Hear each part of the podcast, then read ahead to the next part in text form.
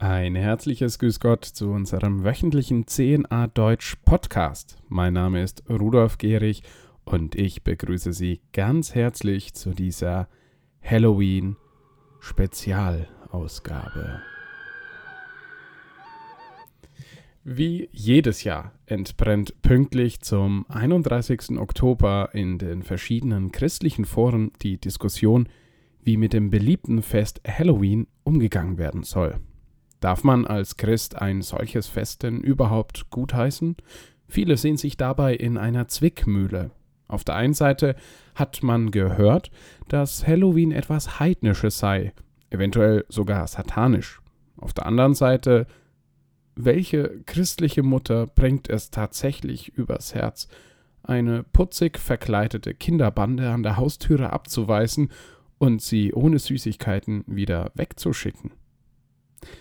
Dass die Diskussion dennoch alljährlich aufflammt, zeigt, dass die Frage nach der Vereinbarkeit von Halloween und Christentum nicht so leicht zu beantworten ist. Selbst innerhalb der Kirche ist man sich uneinig. Der offizielle Fachbereich für Weltanschauungsfragen der Erzdiözese München und Freising beispielsweise stellte Halloween als ein harmloses Fest dar, das die Konjunktur ankurble und verortet die Kritik daran ins Lager, Zitat, konservativer und fundamentalistischer christlicher Kräfte. Andererseits gibt es von Exorzisten ernstzunehmende Bedenken hinsichtlich der Harmlosigkeit, vor allem im amerikanischen Sprachraum. Doch woher kommt bei manchen überhaupt die Lust am Gruseln? Warum reagieren Menschen so unterschiedlich? Ist es eine Frage des Glaubens? Oft wird ja der Vorwurf gemacht, dass der Konsum von Horrorfilmen Menschen abstumpfen lässt. Doch auch wir Katholiken sind davon betroffen. Bewusst wurde mir persönlich diese Tatsache, als mich einmal ein atheistischer Freund besuchte und sehr verwundert darüber war, dass ich ein großes Kruzifix an meiner Wand hängen habe. Wirst du da nicht depressiv? fragte er mich wenn du am Schreibtisch sitzt und jedes Mal deinen Jesus dabei zusehen musst, wie er grausam hingerichtet wird? Nein, erklärte ich ihm, das Kruzifix soll mich daran erinnern, dass Jesus für meine Sünden gestorben ist, dass Gott uns Menschen so sehr liebt, dass er sich selbst nicht verschont und den größten Liebesbeweis liefert, der überhaupt möglich ist. Doch später, als ich wieder alleine in meinem Zimmer war, betrachtete ich das Kruzifix eingehender und mir wurde klar, dass es seine Schockwirkung für mich längst verloren hatte.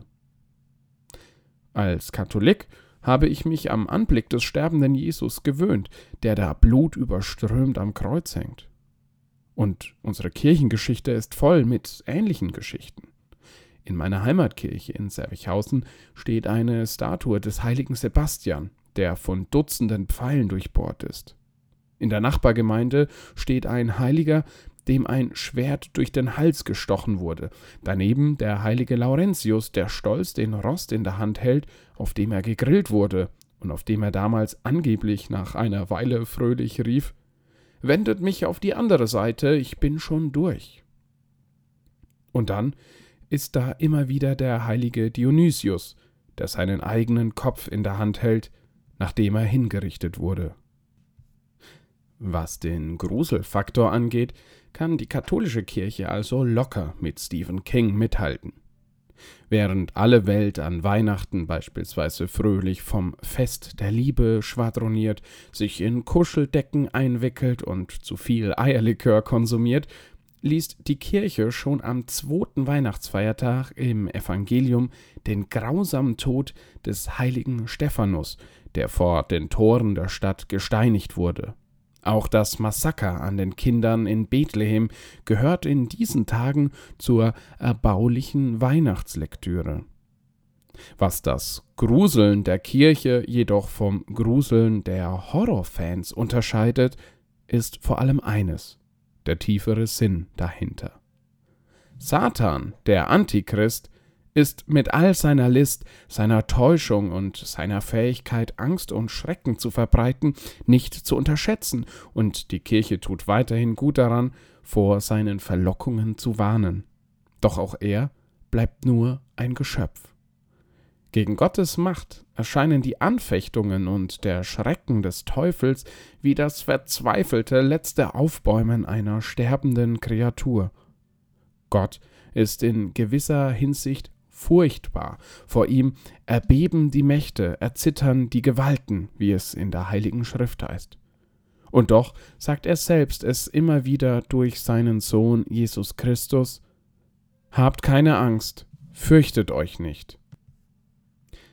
Auch wenn die Diskussionen um Halloween Jahr für Jahr wieder von vorne beginnen und es immer noch keine eindeutige Antwort darauf gibt, wie sich Christen nun verhalten sollen, ist dieser Tag vielleicht ein guter Anlass, sich daran zu erinnern, dass der eigentliche Schrecken, der Schrecken des Todes, längst überwunden wurde.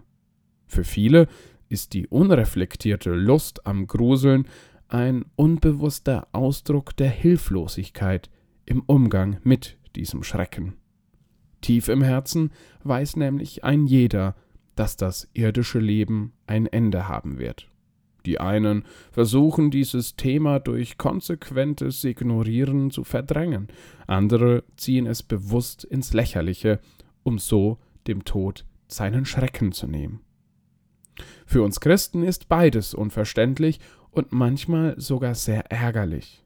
Doch möglicherweise sind wir genau deshalb in der Pflicht, diesen Menschen bei ihrer Suche zu helfen dass das Geduld erfordert und eine große Portion Nächstenliebe, daran erinnert uns Christus selbst in der Heiligen Schrift. Dort heißt es, Welcher Vater unter euch, den der Sohn um einen Fisch bittet, gibt ihm statt eines Fisches eine Schlange oder einen Skorpion, wenn er um ein Ei bittet? Wenn nun ihr, die ihr böse seid, euren Kindern gute Gaben zu geben wisst, wie viel mehr wird der Vater im Himmel den Heiligen Geist denen geben, die ihn bitten. Vielleicht denken auch Sie daran, liebe Hörer, wenn am Halloween-Abend eine Gruppe von Kindern an Ihrer Tür klingelt und um Süßigkeiten bettelt. Vielleicht geben Sie den Kindern ja etwas Süßes in die Tüte und ein gutes Wort ins Herz. Denn wir alle können Boten dieser frohen Botschaft sein. Ich jedenfalls wünsche Ihnen von Herzen diese Freude und ein gesegnetes Allerheiligenfest. Machen Sie es gut. Auf Wiederhören. Ihr Rudolf Gehrig.